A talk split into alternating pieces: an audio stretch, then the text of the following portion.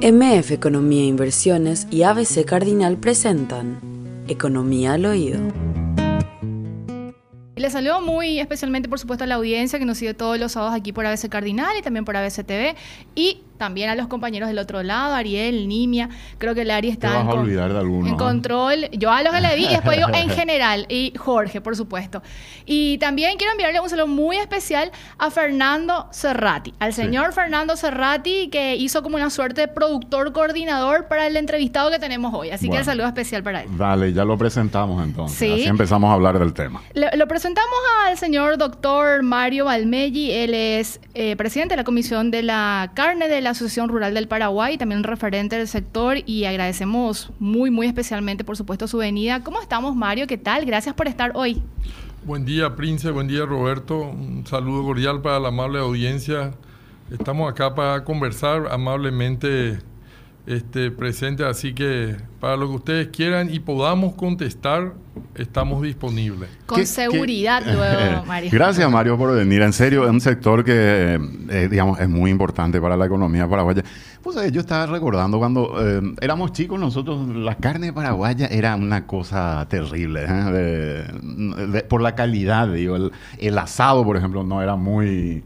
Muy frecuente, digamos. Y te Yo cuando era chico, ¿verdad? yo tengo claro. 53 años, ¿verdad? Entonces, Bueno, y te acordarás que como una cosa significativa era decirte que te invitaban a un asado con costilla de Santa Fe. sí, sí, Eh, era como el- era un evento estatus diferente. Un estatus diferente era servir costilla de Santa Fe. ¿Sabes por qué te hago este comentario, Mario? ¿Cuántos años hace que Paraguay le da un despegue al tema del desarrollo de la carne? Porque queremos hablar del hato ganadero también ya en un ratito, pero yo digo, Paraguay estaba allí muy bajito y de golpe salta, digamos, al mercado internacional. Representa un ingreso hoy, eh, y este año fundamental, un ingreso muy importante para la economía. Muchos te van a decir enseguida, "Ah, eh, pero no baja ni el precio a nivel local. Vamos a hablar también de Vamos eso después, ¿verdad? Sí. Pero este, digo yo, como producto de calidad del que nos sentimos orgullosos, que ha implicado una inversión tremenda en el sector ganadero, Mario, porque eso mucha gente no lo sabe. Paraguay es, digamos, un país muy importante en inversiones en, digamos, en la generación de animales de alta calidad y de alta rentabilidad, hay que decirlo, ¿no? ¿Cómo ha cambiado? ¿Cuántos años de eso aproximadamente? Mira, yo creo que hubo un grupo de visionarios, ¿verdad? Que, cuyos nombres no querría decir para no omitir alguno, que hace aproximadamente 40 años, probablemente, o un poco más, empezaron a visionar la posibilidad de un futuro mejor para el Paraguay y para la ganadería nacional, ¿verdad? Un grupo de pioneros que empezaron a este, introducir por sobre todas las cosas tecnología, empezaron con la genética, empezaron con la- el desarrollo de una infraestructura moderna y esos visionarios increíblemente cuando tal vez la carne costaba, qué sé yo, 50 centavos de dólar, era algo realmente utópico pensar y hoy están la mayoría allá arriba, ni siquiera se habrán imaginado que podríamos llegar a este, lu- a este nivel. Eh, Fueron visionarios realmente. Y de ellos empiezan, imagínate vos, Paraguay llegó a traer aviones americanos, aviones Hércules con toros desde Texas. Imagínate un poco. Eh, Ese nivel de, de- de progreso se llegó, a ese nivel de progreso llegó la genética nacional, o sea, así se inicia, ¿verdad? Otros trajeron justamente una persona que es a- afín a este, a este programa, ¿verdad? El padre, él trajo desde la India. ¿Quién? Manuel Ferreira. El papá de Manuel es pionero de la raza Nelor, ¿verdad? Y otros más, ¿verdad? Lo cito a él porque nada más justamente está acá, en este, suele estar en este programa, ¿verdad? Pero, pero hubo gente que así introdujo mucha genética, mucha tecnología, infraestructura. Vos sabés que, Roberto, una característica del, del- del ganadero es que no sabe ahorrar. El ganadero gana plata y reinvierte. Eh, es una característica que tiene el ganadero, aunque no crea.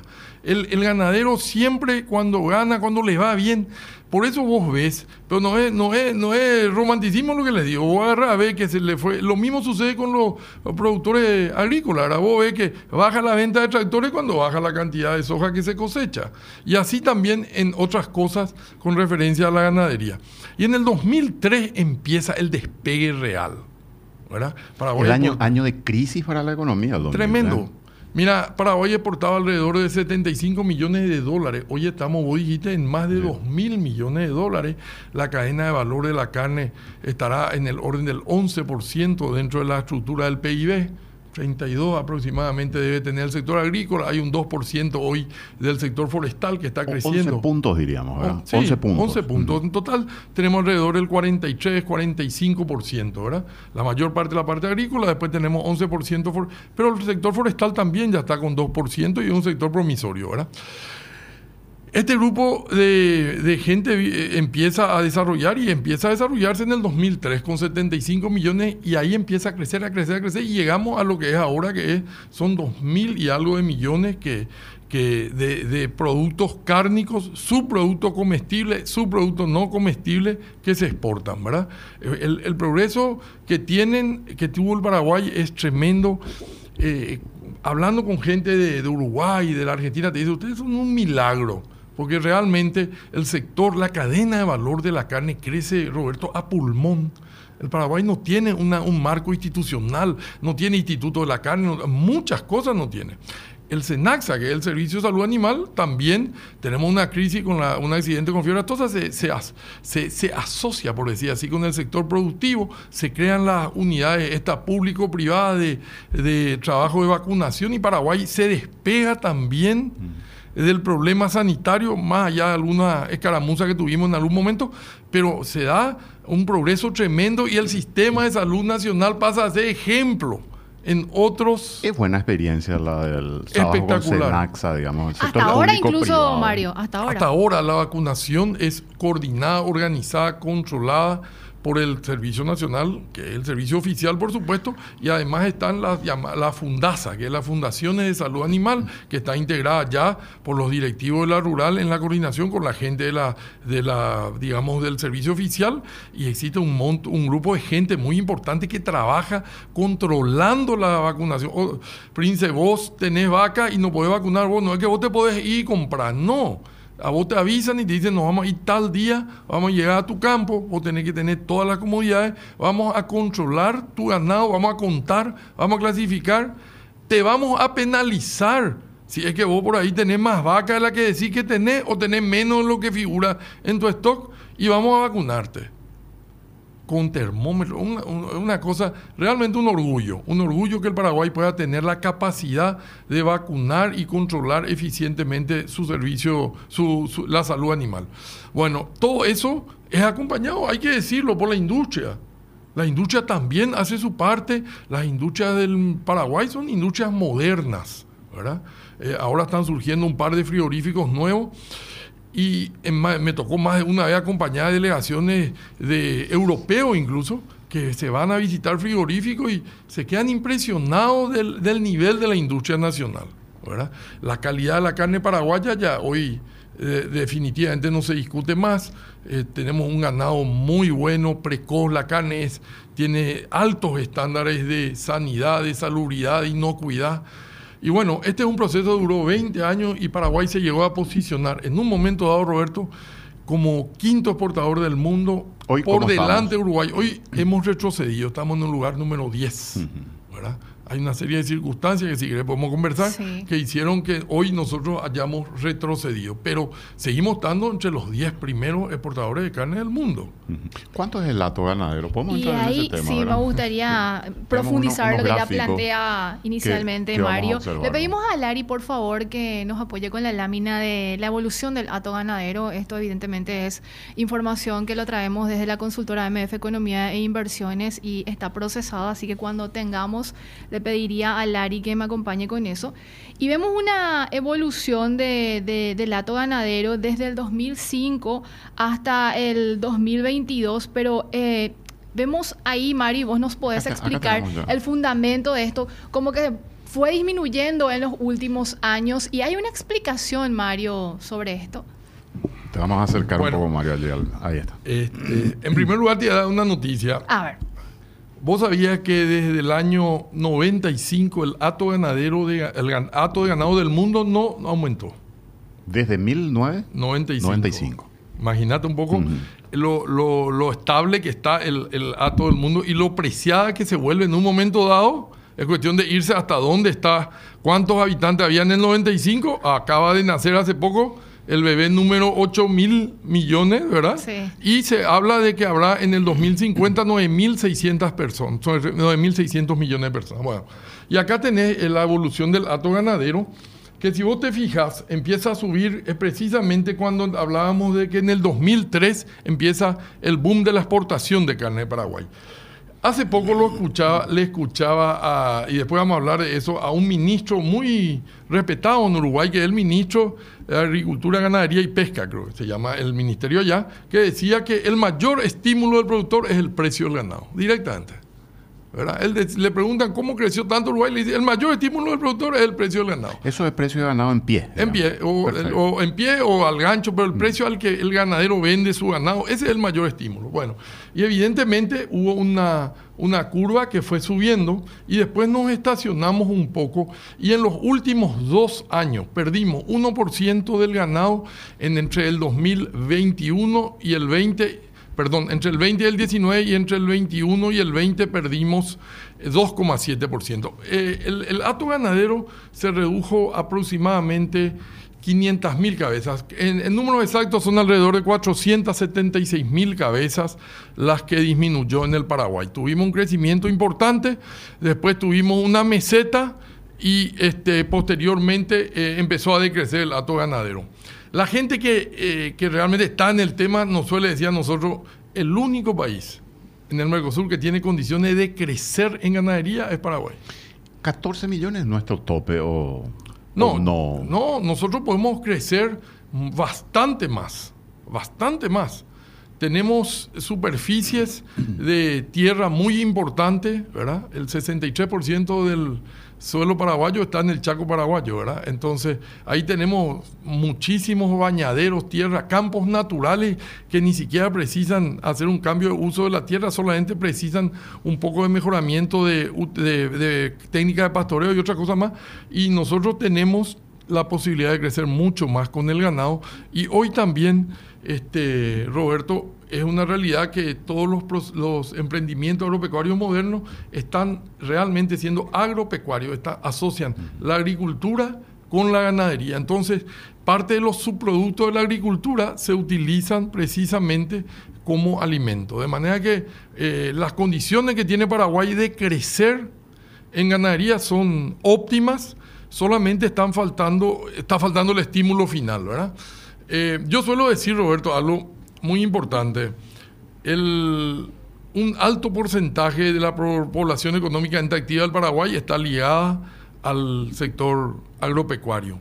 Y otra vez de ese porcentaje que creo que está, de, de esa cantidad que estaba alrededor de 700 mil personas en el penúltimo censo, ahora hay uno último, de esas otra vez 450, 500 mil personas están ligadas al sector eh, pecuario. De manera que el tema de, de crecer está ligado directamente también al desarrollo del Paraguay. ¿verdad? El Paraguay tiene 138 mil productores, 132 mil en realidad, y de esos aproximadamente más de 80 mil productores tienen menos de 20 cabezas. Los pequeños productores. Pequeños productores, menos de 20 cabezas. Otros 38 mil tienen menos de 100 cabezas. De manera que eh, vos siempre está casi estigmatizado la situación de que la ganadería está ligada a grandes productores, terratenientes. No es así. Más de 100 mil productores tienen menos de 100 cabezas.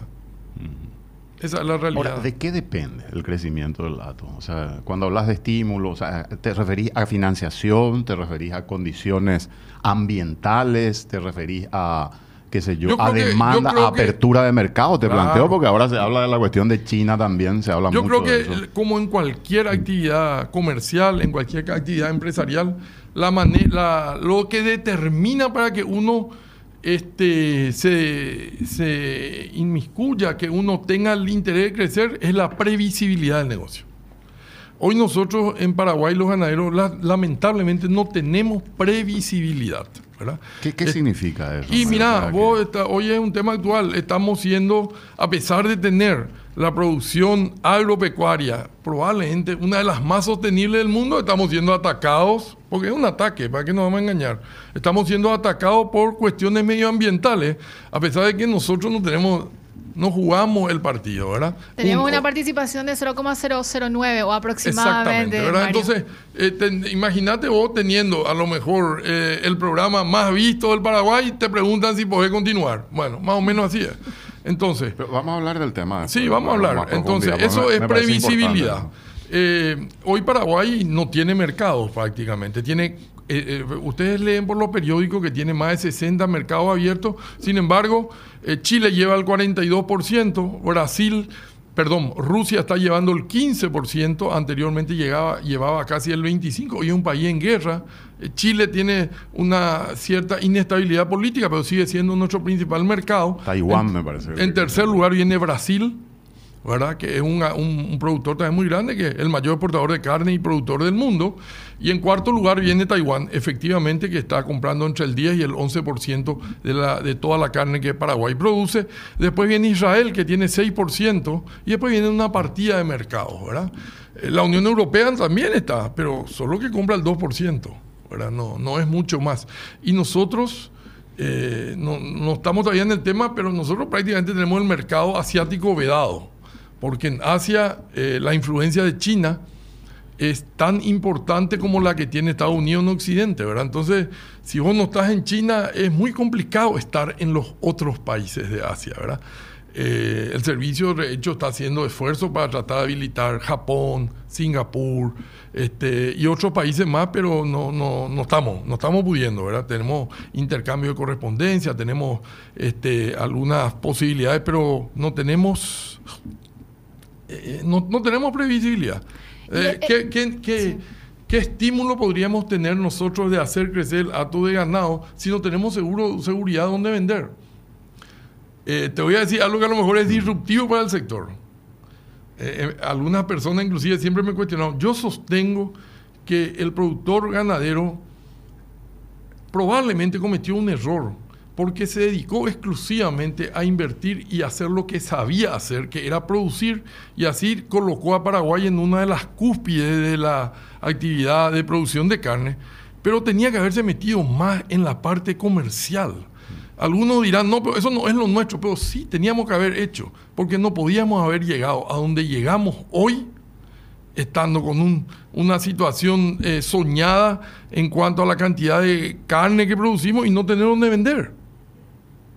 ¿No te parece que es algo absolutamente inconsistente, verdad? Por eso yo, siendo productor pecuario, hago mea culpa y digo, nosotros nos dedicamos todo el día a tratar de que nuestra producción sea sostenible, que sea socialmente incluyente, una serie de cosas. Y no nos inmiscuimos en esto. Desde hace años teníamos que haber presionado por la apertura de Y mercado y, ahí, otras ahí cosas. mi pregunta, Mario, el, el rol del sector público, imagino que tuvo que haber sido preponderante para ubicar marca país o hacer ese trabajo de marketing. Y ese es el principal problema del Paraguay, pero no solamente en esto, en otras cosas más. No hay, este, si la palabra correcta es, no hay institucionalidad. El Paraguay no tiene una hoja de ruta en el sector ganadero. ¿Qui- ¿Quién tiene que establecer esa hoja? ¿El Y para- Ministerio de y- Agricultura es...? O el, El- Instituto Nacional de la Carne, Y bueno, eventualmente. eh, el- eh, en la organización del Estado, que está justamente para lo que vos dijiste, ¿verdad, Prince? Sí. El, el responsable directo en estas cosas es el Ministerio de Agricultura y Ganadería, ¿verdad? Eh, que más que nada, a- ahora tenemos un ministro que indudablemente es fantástico y es un tipo que eh, hoy es reconocido por todo el Mercosur como un gran defensor del sector agropecuario. Pero hay que reconocer que el Ministerio de Agricultura y Ganadería por muchos años y ahora está empezando a cambiar, fue un ministerio social. ¿verdad? Entonces se ocupó So- social, yo, social, digamos, La verdad hay muchas Eh, dudas sobre... hay Ah, ahí vimos hace poco dos exministros que fueron condenados justamente. Y y bueno, entonces, pero, pero no, no, no, no, es un mini- no, no es un ministerio que se destacó por ser desarrollista, eh, por visualizar y trabajar en la apertura de mercado. Ahora hizo hace poco este ministro eh, con, con mucha con mucha capacidad desarrolló lo que se llama la Mesa Técnica de Alto Valor de la Carne, que está intentando constituirse en un marco institucional. Pero mezclando un poco los temas, efectivamente, eh, los grandes países, Roberto, que, se, que hoy son desarrollados, pero sustentados por el sector agropecuario, como Australia, Nueva Zelanda, Holanda, Irlanda y otros más, toditos tienen un instituto de la carne, que no necesita llamarse instituto, si es que le quieren llamar, lo, como le quieran llamar, pero es un marco institucional. ¿Es público privado? Es público casi, excepto el de Australia que es solamente privado. Pero la mayoría de los otros tienen, es un marco institucional donde se reúnen todas las semanas el ministro de Agricultura, el ministro de Ganadería, el sector productivo, el sector industrial. Todas las semanas. Y discuten todos los temas. Y ahí tenés lo que es hoy Uruguay. Vos estás hablando del ato ganadero, Uruguay tiene... Uruguay tiene una relación 4-1 por población, tengo entendido. Sí, ¿no? Y pero... nosotros tenemos 2-1 más, más y- o menos. y- Urugu- no, Uruguay tiene ¿No? 12, eh, sí, 4-1 sería 4-1 porque por son- tres millones y medio, Sí, más o menos. porque tienen, ellos tienen menos ganado que nosotros, 12 millones y algo nomás tienen. ¿Sabes cuánto exportaron este año? Porque nosotros, eh, honestamente, nos llenamos la boca porque exportamos 2 mil millones. ¿Vos tenés idea de cuánto exportó No, Uruguay? no. 3.300 millones de dólares va a aportar este año. Pero ellos tienen el mercado chino, Y digamos. no, abierto. que vamos a hablar también, ¿verdad? Pero vos te haces idea que lo que es que un país Más pequeño que es más pequeño que el nuestro, que tiene menos ganado que nosotros, exporta, ingresa 65% más de divisa. Muchísimo. eh. 65% Te iba, te iba a preguntar justamente. Y bueno, ¿cuál y, es- y te- Sí. déjame redondear un ratito. Sí, sí. Y bueno, ¿quién dirige la política pecuaria uruguaya? El Instituto Nacional de la Carne. Yo te iba a preguntar cuál es la relación ato-ganadero-exportación. O sea, cuál es la relación ideal, digamos, o la que tienen estos países. Y la, la Una relación... proporción, digamos. Mira, yo creo que la relación ideal es la que se pueda determinar que no produzca faltante de carne para el consumo local. O sea, nosotros tenemos que poder exportar la cantidad de carne siempre y cuando no haya un déficit para la población ¿Cómo del estamos en Paraguay hoy? Nosotros estamos hoy eh, faenando, el año pasado eh, faenamos 2.180.000 cabezas, eso representa el 70% de la cantidad de carne que se faena o se procesa en frigoríficos de exportación. Además de eso, Roberto, están todos estos eh, mataderos, pequeñas, pequeñas, pequeñas procesadoras que se encuentran en el interior y está también el ganado que se consume en las estancias y todo eso. O sea, la relación es 70-30. Paraguay exporta 70 de lo que produce y consume 30. A modo de información, Brasil es el mayor exportador de carne del mundo, el mayor también, este, el país que más, el, el que más divisas ingresa por exportación de carne y exporta solamente el 20%. Por eso que es lo que vos decías de los mercados, ¿verdad? Yo siempre suelo explicar, eh, vos escuchás, en Argentina la relación es 70, 72-28.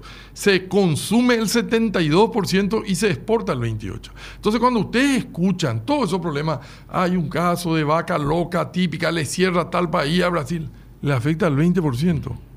Y cualquier situación que vos este, eh, escuchás de Argentina le afecta al 28% de la producción de carne. Eso no más.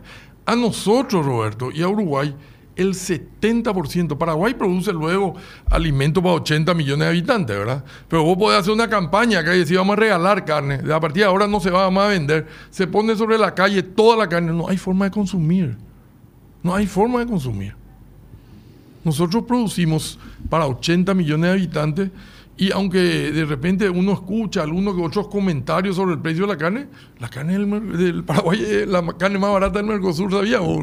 Eso. Tengo esos te- datos que ¿Te voy a- parece? pero te parece. corte, Vamos sí. a ir a una pausa. Me gustaría discutir el tema precio de carne. Pero- porque aquí ya nos están escribiendo también y el tema precio siempre es una Roberto, ¿me dejas que responda Mario en, en 30 segundos aproximadamente? Porque quiero cerrar esta parte del Instituto Nacional de la Carne porque me parece un elemento muy importante que sigue y debe ser discutido aún. Tengo entendido que un proyecto que había empujado incluso desde el sector privado, Mario. Sí. ¿Cómo quedó eso Y hubo, finalmente? hubo re- noso- yo, a mí me tocó también participar igual que a otros productores. Eh, desde el 2016 creo que estamos trabajando en esto, eh, también con la Cámara Paraguaya de la Carne, que aglomera a todas las industrias. Y personalmente yo creo que llegó el momento de que nos pongamos de acuerdo. Están, eh, hubo disenso, hubo pasos en falso de uno u otro sector, eh, pero creo yo que por el bien del Paraguay, y bueno, esto exige en alguna medida algo de renunciamiento y algo también de este, previsibilidad para llevar adelante la, la, ganadería paraguaya. O sea, si lo que nos falta es eso, si tenemos el proyecto terminado, si solamente tenemos que pulir algunas, algunos puntos, llevémoslo adelante, ¿verdad? Y en eso estamos. Eh, probablemente el momento político no es el indicado ahora. Tendríamos que pensar en, un instituto a partir del próximo gobierno. En este momento, obviamente, no es el indicado, pero deberíamos ya estar trabajando en eso, ¿verdad? Bueno, antes de irnos decíamos, precio de la carne, Mario, vos decís, eh, para el productor eh, lo más importante y lo que le incentiva a, invertir, a, tratar de crecer es justamente el precio que le pagan. Obviamente, eso es, digamos, allí tenés el retorno y la posibilidad de, ganar dinero, pues todos, todos quieren ganar dinero, ¿verdad? Ese es el objetivo final. Y por supuesto de reinvertir, como decía vos, mucha gente reinvierte todo lo que gana o la gran parte de lo que gana porque necesita crecer. Pero, eh, ¿cómo se fija el precio de mercado, Mario? Que es un poco el tema polémico. La gente te dice, sí, está todo muy lindo, Paraguay por toda una cantidad, metió mucha plata, hay una cadena importante, yo me voy al, local para comprar mi, mi casadito, mi pucherito, lo que sea, y veo precios que son bastante elevados, te dicen, ¿verdad? Entonces, ¿Cómo, le explicamos? ¿Cómo funciona esto, Mario? Bueno, en primer lugar, es un tema, cierto, es un tema con, más que nada difícil de, que el consumidor final lo interprete en su real dimensión. Partamos de un punto para empezar, ¿verdad? Eh, cuando uno se fija en el índice de precio al consumidor, se encuentra con que realmente eh, la carne, sobre todo en los últimos meses, no es el que decididamente tuvo un aumento significativo, para empezar. En segundo lugar, podemos en serio significar que eh, la carne más barata del, del Mercosur tiene Paraguay. Eh, acá la carne es más barata que en Brasil, que en la Argentina y que en Uruguay. O sea, tenemos dos puntos ya, ¿verdad? Y el tercer punto que, que siempre hay que entender es el, para, el ganadero no es una persona fijadora de precios. Nosotros vendemos el ganado en la estancia o en la finca, como quieran llamarlo, este, en una báscula, en un precio referencial que se llama peso vivo. O de lo contrario, transportamos ese ganado hasta el frigorífico.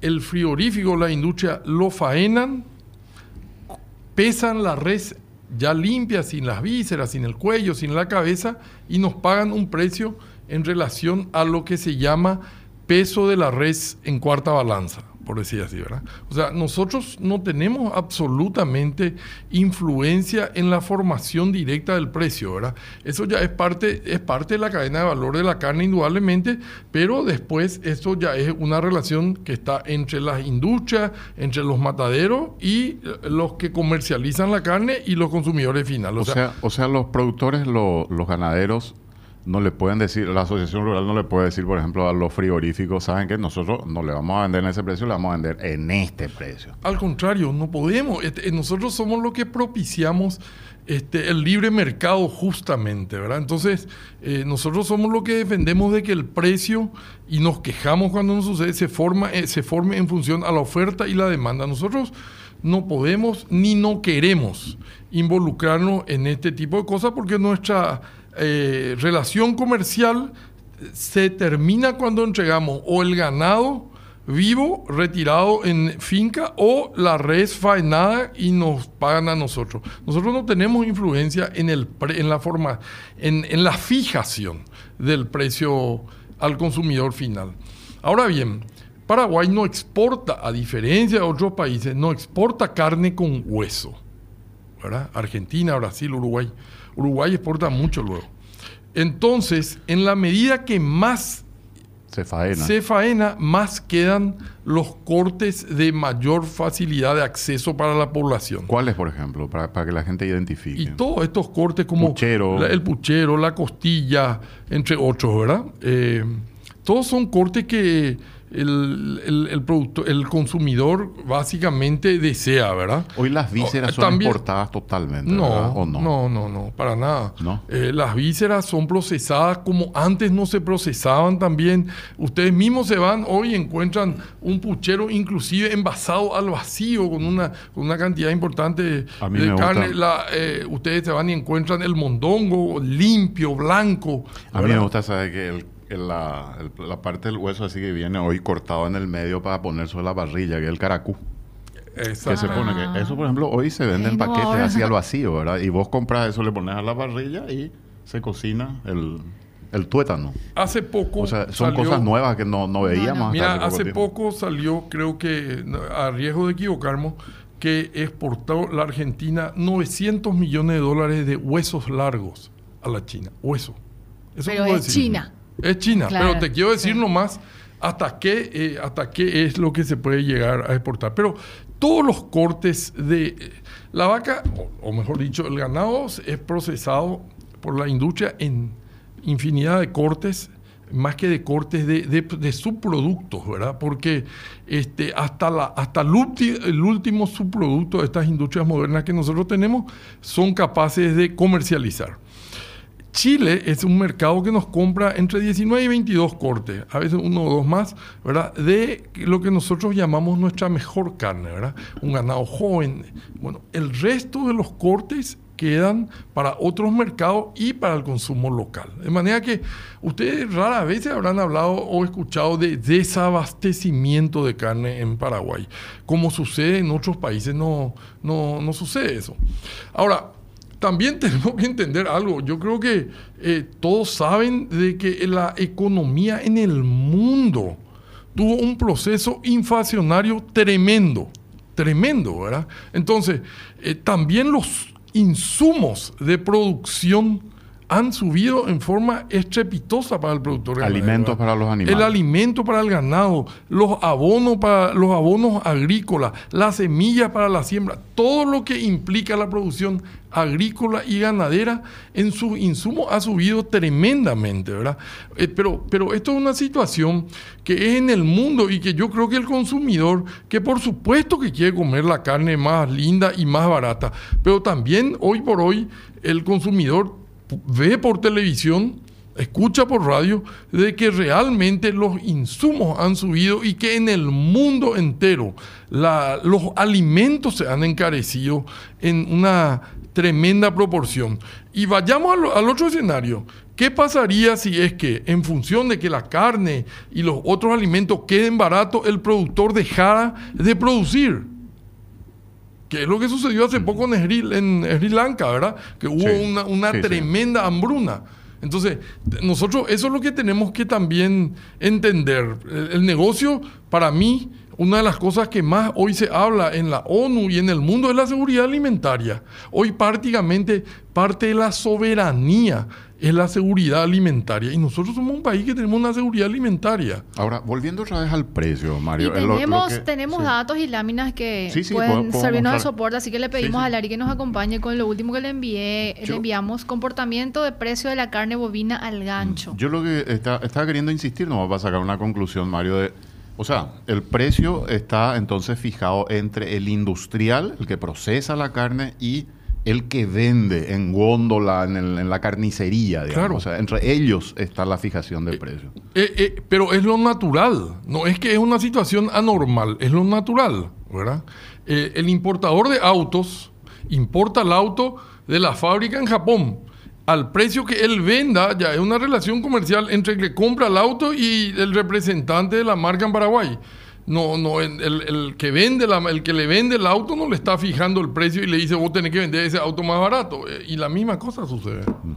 Yo quiero dejar muy en claro esto porque es importante para darle tranquilidad a la, a la población. ¿verdad? En primer lugar, no existe posibilidad de un desabastecimiento de carne para el Paraguay, en primer lugar. En segundo lugar, los insumos que se necesitan para los productos agropecuarios han subido tremendamente. Esto no es especulación, esto es noticia en todos los medios de comunicación y en todos los idiomas, inclusive en guaraní. Entonces, desconocer de que los costos de producción han subido tremendamente en el mundo sería absolutamente imposible. También sucedió con los fletes, sucedió con el transporte, con todo lo relacionado a la cadena de valor se ha encarecido y eso obviamente también la industria traslada al, consumidor final, ¿verdad? No es que la industria está haciéndose acá de la traviesa, sino que sencillamente la industria también tiene sus costos y bueno, los traslada al precio final. Se habla de una cuestión también allí de cierto oligopolio en el sector de, los frigoríficos, ¿verdad? Pero de eso no vamos a hablar todavía. O no quiere hablar Mario del tema.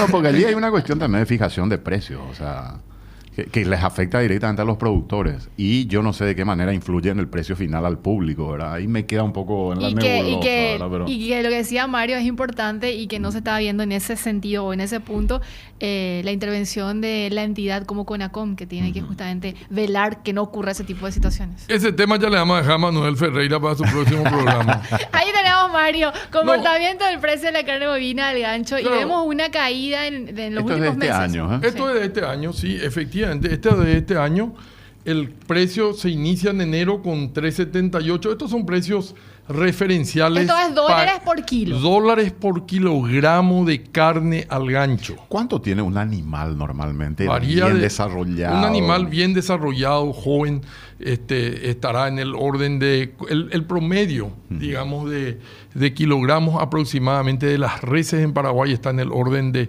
240 a 250 kilogramos. Hay que multiplicar eso por precio. Claro, no. el precio referencial se toma normalmente en el mundo, o sobre todo en el Mercosur, sobre la categoría novillos, ¿verdad? Obviamente las vacas, las vaquillas cuestan un poco menos este, las vacas también mucho menos, los toros también, ¿verdad? Entonces, el precio que, pero se, trata de parametrizar sobre una categoría, ¿verdad? Entonces, cuando vos escuchás de que en Uruguay la carne se vende a 4 dólares, por decir un número, se refiere al novillo de exportación, ¿verdad? Y este es el precio del novillo de exportación en Paraguay, que se inició en enero con un promedio de 378 y hoy estamos de promedio, estuvo en el mes de noviembre en, el, en 3.26. 13% menos. 13% menos de producción y lamentablemente la caída de, esta, de estos precios se da en el momento en que los, la producción de kilogramos es más cara, que es cuando estamos al final del invierno y la mayoría de los, de los confinamientos tienen que vender ganado. O sea, los kilogramos producidos, normalmente los kilogramos producidos a partir de julio son los más caros, ¿verdad? Porque en primer lugar entras con disminución de la oferta forrajera y en segundo lugar, si querés tener ese ganado que vos pedís, que es un ganado joven, con carne tierna, ese ganado solamente se logra con una suplementación durante el periodo de crisis forrajera. Esa suplementación tiene un costo adicional muy alto, pero realmente muy alto. Normalmente los confinadores tienen, es una actividad que tiene un margen muy chico, ¿verdad? Yo te puedo asegurar de que no hay un confinador que no haya perdido mucha plata entre el final de septiembre y el mes de noviembre, porque los precios han bajado tremendamente. Eh, el tema del maíz, eh, vuelvo a repetir, todo el mundo sabe que el maíz se disparó en sus precios y uno de los motivos por los cuales, uno de los motivos por los cuales tanto pudimos tener buenos ingresos es porque el sector agrícola pudo tener una zafriña de maíz bastante buena y pudo colocar ese maíz que permitió el ingreso de divisas que tal vez hoy son las que eh, permiten tener un dólar eh, por lo menos a raya dentro de los... Bueno, ese mismo maíz al precio de exportación es el que compramos los productores para dar de comer el ganado. ¿Verdad? Ese mismo maíz. Entonces, e-, este escenario, te, quiero tenerlo más acá, Mario, porque tenemos varias preguntas y no queremos desaprovecharte. Pero este escenario de, los elementos factores que están generando, vamos a decirle, esta caída, ¿se da cada año o esto es excepcional? Esto que sucedió este año, yo no recuerdo que en estos meses hayamos tenido este nivel de caída en tan poco, poco tiempo. Estamos hablando ya sin exceptuando el 2020, que fue el año de la pandemia, en donde este, los precios llegaron a niveles terribles, terribles, ¿verdad? Eh, pero, pero sucedió también en todo el mundo, ¿verdad? Pero el, sector productivo, bueno, tuvo la resiliencia de absorber eso y tratar de ir un poco al año 2021, vamos a decir, ¿verdad? Pero no es normal, no es normal eh, eh, en esta época del año, porque el, cuando menos ganado hay es cuando hay menos oferta forrajera, obviamente, ¿verdad? Entonces también el productor apuesta a gastar más en la producción de un ganado terminado apto para exportación. Y bueno, ahí tenés, bajó de 3.67 a 3.26 Y si vos te fijas bien, el precio realmente parecería que estuvo bien, pero vos tenés una tendencia que fue a la baja. Tuvo unos picos, ¿verdad? Tuvo unos picos y después ya se fue manifestando en forma irregular y después se derrumbó, por decir la, así. La ¿verdad? guerra en febrero, creo que finales Sí, de febrero. 24, empezó la guerra. Acá se cae el, acá se cae el mercado ruso, Sí, ¿verdad? sí, sí. Ahí El- donde hay una Que incertidumbre un poco hablaste de del cómo se van a- 25 al 15 aproximadamente que quedó finalmente situado Rusia como... Claro, bajó. país. No, hay un mes que ni siquiera llegó a comprar mucha carne, vamos a decir, ¿verdad? Ahora está en, el, eh, en un promedio anual, estaría ya en el orden del 16%, pero históricamente, Rusia desde luego, Prince, es un mercado que está de salida. Llegó a, importar más de 500 mil toneladas del mundo, pero después dijo, sus autoridades y todas estas dijeron que ellos querían lograr una suerte de independencia o iban a trabajar en una independencia de, digamos, de la provisión de carne de importación y fue actuando en consecuencia. Fue bajando sostenidamente, ¿verdad? Este, y bueno, y después sucedió lo que sucedió, que es la guerra con los cuales nosotros nos quedamos prácticamente en una condición muy complicada, a tal punto que hoy existe una sola industria que puede exportar a Rusia o que exporta a Rusia. Probablemente varias pueden exportar, pero solamente una es la que lo realiza. Imagínate, pongamos en el contexto, el segundo mercado más importante del Paraguay tiene una industria que le exporta. Imagínate. A China va la carne paraguaya, ¿verdad? No. Por tercera vía. Eh, Sí, una puede- triangulación. puede- puede- podría, no, no, ¿No? pero no en un volumen importante. Podría suceder lo que se llama que es el canal gris, que es cuando gente que pueda importar de países como Vietnam o eh, proveeduría marítima eventualmente pueda este, hacer pasar un poco de carne, como se dice por el canal gris. Pero eh, los, los industriales paraguayos, paraguayos con seguridad no exportan a China. Y resulta que la situación es la siguiente y aprovechemos ya para explicar. Todo el mundo pregunta por qué no se exporta carne a China. La carne es un producto alimenticio en estado natural. Lástima que no está acá el doctor Martin que podría explicarlo aún mejor, pero voy a tratar de hacerlo.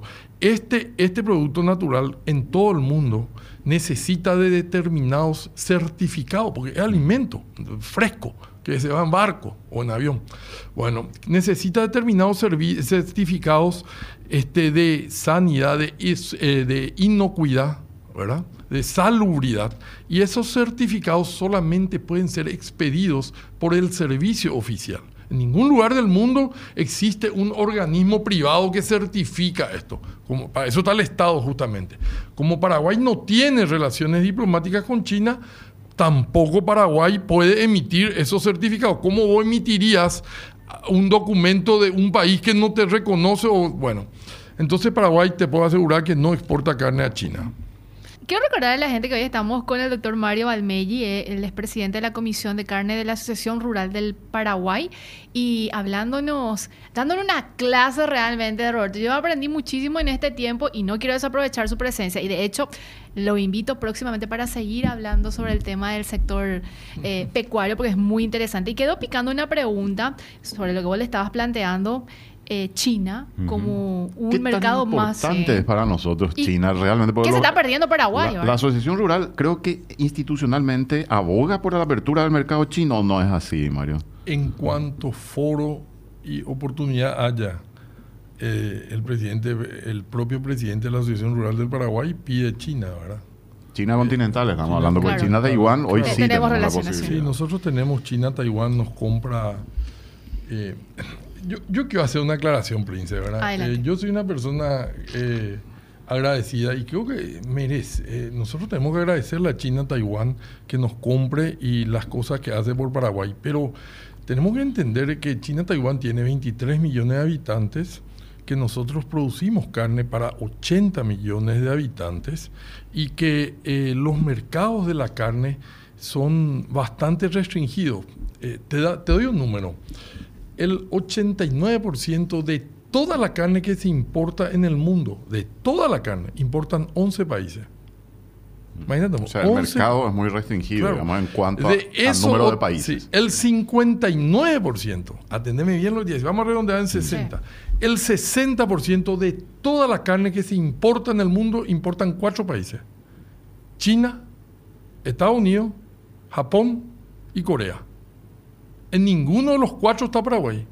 Vamos a volver al tema que habríamos hablado. Paraguay es el décimo exportador del mundo. Vos me preguntabas por qué no crece el, el hato ganadero, por qué si podemos crecer no progresamos. Bueno, tenemos, sin embargo, estamos fuera del 60% del mercado mundo.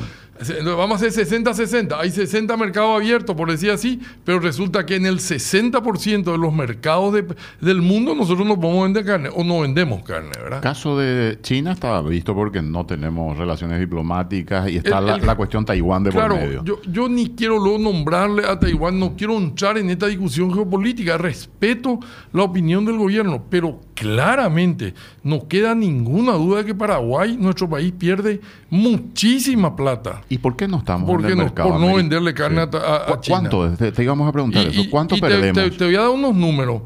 El mayor importador de carne del mundo es China. ¿verdad? El 30% de toda la carne que se importa en el mundo importa China. Entonces, nosotros no estamos en ese mercado y eso también le restringe a la industria paraguaya oportunidades de negocios. Eso es real. Paraguay exporta, exportó el año pasado, creo que en números más, números menos, 320 mil toneladas de carne. 320 mil toneladas de carne.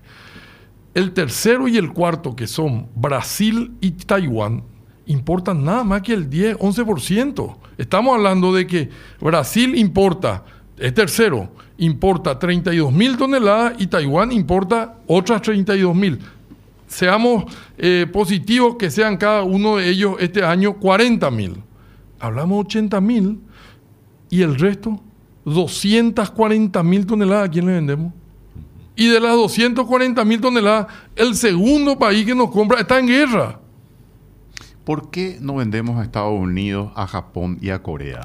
A Estados Unidos estamos tratando de vender hace mucho tiempo. Este, no estamos logrando la habilitación por una cuestión. Estuvimos en la Asociación Rural del Paraguay, fue recibida inclusive por el embajador americano. Estamos tratando de buscar explicaciones, tratando de presionar desde el punto de vista gremial. El sector oficial, la- las habilitaciones de un mercado las logra un Estado a través de su servicio oficial. Personalmente yo creo que el SENAXA hizo una excelente gestión para abrir Estados Unidos. Eh, inclusive el propio presidente se fue hasta Estados Unidos. Eh, eh, existe la información de que habríamos pasado todos los exámenes, porque esto es, en primer lugar, es la voluntad de ambos países, después existen misiones de técnicos que vienen, evalúan a la carne que se va a ofrecer a través del ganado, por decir así, después se, eh, se evalúan las plantas y el sistema americano es muy exigente. Después otra vez hasta se analiza la capacidad del servicio oficial de controlar estas plantas. Aparentemente se hicieron todos estos deberes, pero estamos desde junio, en realidad de noviembre del año pasado con que vamos a tener el mercado de Estados Unidos abierto que vamos a tener. Era fin de año, después dijimos que a lo mejor íbamos a tener la gran noticia en la expo, después dijimos que iba a ser el premio de Navidad y así vamos yendo, pero la verdad es que Estados Unidos no nos importa. También tenemos que tener en cuenta algo, Roberto. ¿eh? No- no Estados Unidos no es la panacea No, nos importa ganado. No, es que no les importa. Para que quede claro, no. No importa, no importa, no es que no les importa, no importa ganado, eh, no importa carne. También tenemos que ser concretos. Eh, abrir Estados Unidos es como tener una visa americana. Vos tenés una visa de Estados Unidos y te vas realmente con facilidad a conseguir visa en cualquier otro Y, país y potenciales son México, Canadá. por sobre todas las cosas. Hace poco vino Canadá, está haciendo ahora justamente la gestión, este, el, el servicio está haciendo las gestiones para exportar a Canadá, este, aparentemente también con, con mucho esfuerzo y mucho éxito, pero todo esto, Canadá, México, dependen de que Estados Unidos nos habilite. Esa es la realidad. Y Estados Unidos no nos está todavía habilitando. Pero también les quiero explicar a la audiencia y en parte a los productores. Es importante abrir Estados Unidos, pero Estados Unidos no va a ser más del 10% tampoco. ¿eh? O sea, Paraguay le va a exportar inicialmente, con suerte y viento a favor, 10 mil toneladas. Después podemos llegar a 20 y tal vez a 25 mil toneladas. ¿Verdad? Volvemos al número macro, Paraguay exporta 320 mil toneladas. China, Todos ¿cuánto los puede? mercados son importantes. China te compra todo lo que puedas. O sea, todo lo que, Todo- todo todo lo que ofertes, digamos. Todo lo que oferte. China le compra. Tampoco es una situación que es interesante, ¿verdad? Yo no creo. Personalmente, creo que sea sincero, soy uno de los grandes eh, promotores de la, de, la, de la apertura del mercado chino, pero yo no tengo ningún interés en descuidar los otros mercados, para nada. Yo creo que nosotros ojalá podamos seguir exportando muy bien a este, a Chile, a Rusia, a todos estos otros países y parte de ello o de lo que nos sobra podamos colocar con seguridad a China. Pero te Porque permite hoy- diversificar luego tu mercado, Pe- pero no hoy- solamente eso, también hay que reconocer que le permite a la industria tener otra espalda para ir a negociar precios. No es lo mismo ir a hablar con Israel, que ahora están negociando, y decirle, este, podemos, si no nos compra vos, le vendemos a China. Pero el caso de Uruguay, por ejemplo, creo que puede convertirse en un problema porque el, el porcentaje del mercado chino es muy alto en su exportación. Por eso te decía yo, este, yo tampoco deseo tener ser chino dependiente en la exportación de carne. Nuestra posición como gremio es que la carne, que el mercado chino esté abierto y que eso logre que nosotros podamos vender más carne con mayor previsibilidad y a mejor precio, más nada. Pero si a mí me preguntaba, ¿vos querés venderle el 40%? No le quiero vender ni el 40%. El, Podemos entrar en lo del tema ambiental también. Pacto que del metano, bien, sí. Pacto del metano Que- que, que se habló tanto en los últimos la días, última semana. Antes de eso yo te quiero decir algo. Adelante. Mucho se habló, y quiero decir, porque es un tema que, que creo que es importante que, que la población entienda, porque vos me tiraste un penal por el lado del, del- de los precios del gana- de la carne al consumidor. Y nosotros tuvimos un 2020 estrepitoso, el año que todos se estrellaron. Tuvimos un 2021 bastante bueno, pero el 2022 no fue el mejor año del ganadero paraguayo. ¿verdad? A pesar de que creo yo que para el país fue muy buena la exportación de carne, se exportó más que el año pasado, se va a llegar a exportar más de que el año pasado. Nosotros como productores no tuvimos el mejor año y eso es importante destacar porque este, de repente existen titulares que son eh, extremadamente este, puntilloso y donde se destaca y parecería como que estamos prácticamente viviendo entre algodones y nadando en la abundancia. Yo quiero destacar eso y lo mostramos en los cuadros. Para el sector productivo, en general para la ganadería, el, ganadero, el año no fue un año estupendo. Nosotros sabemos y vendimos nuestra carne, le acabamos de mostrar más barata al final que al principio del año y los costos se han incrementado bastante. De manera que nuestra rentabilidad es lo que bajó. Eso es importante destacar, ¿verdad? Nosotros en este momento estamos en una situación que es importante comentar y comentarlo públicamente. La cartera ganadera debe 1.600 millones de, dólares. La cartera ganadera, 1.600 Al millones de sistema dólares. En el financiero. sistema financiero. Sí, cuando baja, cuando baja el precio, como nos sucedió ahora al productor, ¿qué es? El banco, vos al banco no te vas y no le sentás. Mira, vos escuchás las charlas de todos los gerentes de banco, son muy lindas, todo muy. muy pues vos no te vas y no le puedes decir, ¿sabes que bajó el precio de la carne? No. Vos tenés vencimiento, tenés obligaciones que pagar. ¿Y qué haces? Vender el novillo, vender todo lo que Te podés. y después- tu fábrica. Claro, vender la vaca. Vender la vaca. Hace poco, uno de los eh, referentes más importantes de la colonia menonita expresaba de que eh, había alrededor de 22, creo que o 25% de vacas preñadas que se estaban vendiendo. ¿Cuál es el productor que quiere vender una vaca que ya está preñada y que le va a entregar un ternero? Solamente lo hace, evidentemente, algunos tal vez por una incapacidad de detección o lo que sea, pero la mayor parte vende exclusivamente por necesidad una vaca preñada. Imagínate vos, Roberto, esa vaca ya para preñar normalmente la mayor parte tiene que haber vivido en la estancia 24 meses. Ahí vos servís. Después tenés 285 días para que crezca de preñez. Y después nace el ternero. Y vos vendés esa vaca preñada. Solamente lo haces por necesidad. Pacto del metano, ¿Qué Mario. es el pacto del metano? Y, quiero es. compartir este dato y vos corregime nomás, eh, Mario. Paraguay emite solo el 0,09% de carbono y en 18 años logró reducir el 10% de carbono a la atmósfera. Y es como que no va en línea y obviamente Paraguay sentó una posición de no acompañar este pacto del metano. Pero a grandes rasgos, ¿qué es esto, Mario? Bueno, te voy a tratar de explicar también a grandes rasgos porque no es mi tema y hay gente que está mucho más preparada para responder esto. La información que yo manejo como presidente de la Comisión de Carne, que podría ser, o como Comisión de Carne que puede estar equivocada, es que en esta cumbre de Egipto se trataron determinados temas y que el tema del metano se trabajó como un tema paralelo, desde luego. No era un tema oficial de la cumbre, ¿verdad? Para empezar, Sí. para empezar.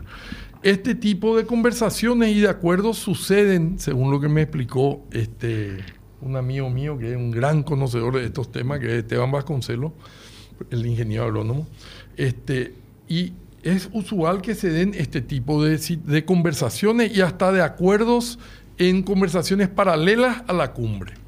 Bueno, lo del metano surgió ahí y para mí, desde mi óptica, con absoluta prudencia y buena capacidad, el ministro de Agricultura y Ganadería, que lideró esta misión paraguaya, dijo, no voy a firmar porque nosotros tenemos, en primer lugar, que analizar.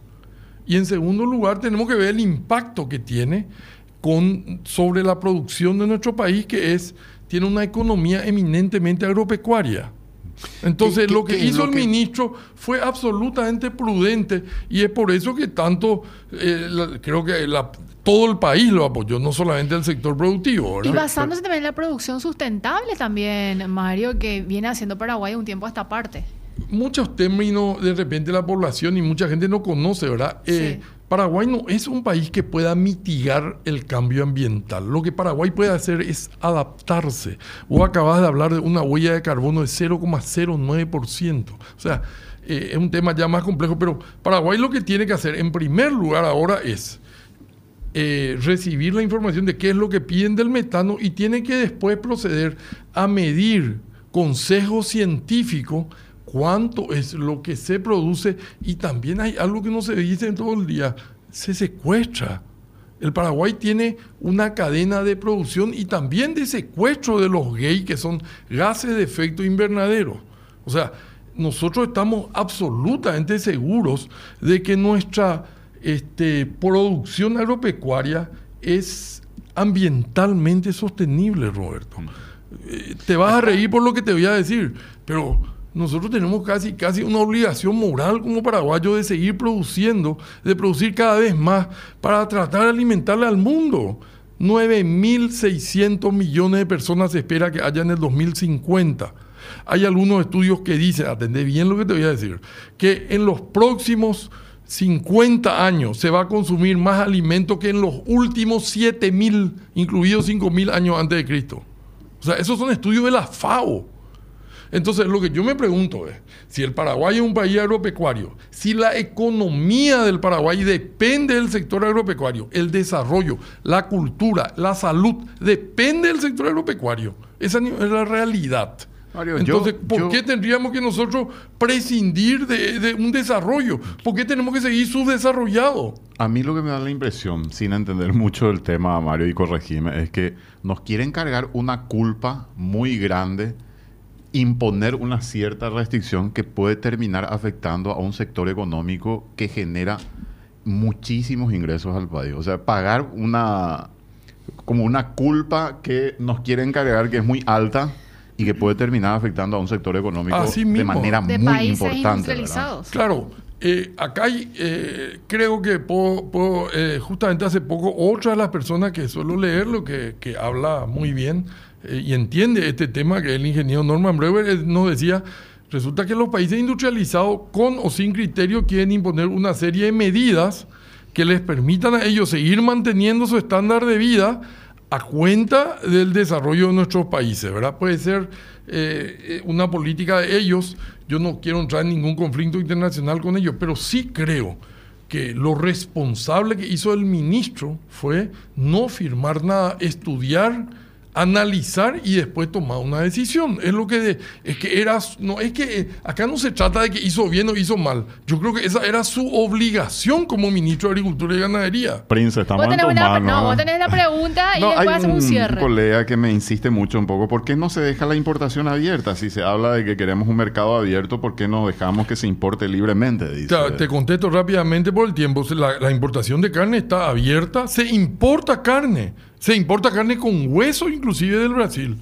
Lo que pasa es que importar la carne es más cara, eh, no es rentable nomás. La carne, te vuelvo a repetir, la carne en los países del Mercosur es más cara que en Paraguay y por ese motivo nos importa. Pero una de las condiciones para que vos puedas exportar carne a otros países es que haya reciprocidad. De manera que si vos exportás a esos países, ellos también importan. De- pueden- pueden exportarlo a Paraguay. Claro, exportamos, nosotros exportamos carne a Uruguay, carne porque nuestra carne es más barata que la carne que ellos le venden a sus consumidores. Y te vuelvo a repetir, este año se ha importado carne desde el Brasil, carne, carne directa. Eh, inclusive carne con hueso se importó. No progresó eso porque nuestra carne es más barata acá que la que ellos, los importadores, pueden traer del exterior nomás. Reflexión final en segundos, Mario. Pues, Para mí, yo le quiero pedir el voto de confianza al, al pueblo paraguayo. La forma de reducir la pobreza, en serio le digo, es generando riqueza. Y la riqueza que tiene el Paraguay es, la producción de alimentos, es el sector agropecuario. Y le digo, nosotros tenemos un compromiso igual que todos ellos y todos ustedes con las generaciones futuras y estamos convencidos que con el sector agropecuario si nos apuntalan vamos a sacarle a este país del subdesarrollo. Crean en nosotros. Eh, esa es mi reflexión. Estuvimos con Mario Balmelli, presidente de la Comisión de Carne de la Asociación Rural del Paraguay. Muchísimas Gracias, gracias, Mario. Que tengas un excelente Al sábado. contrario, gracias por la oportunidad. Este, y nada, eh, seguramente que Manuel Ferreira, estuvo ausente, caerá en un asado o algo por el estilo, pero bueno. Vamos a plantearle. Y te prometo que la próxima no te hago correr. Gracias. Bueno, muy gracias por la visita. MF Economía e Inversiones, ideas globales para necesidades locales. Visítanos en www.mf.com.py.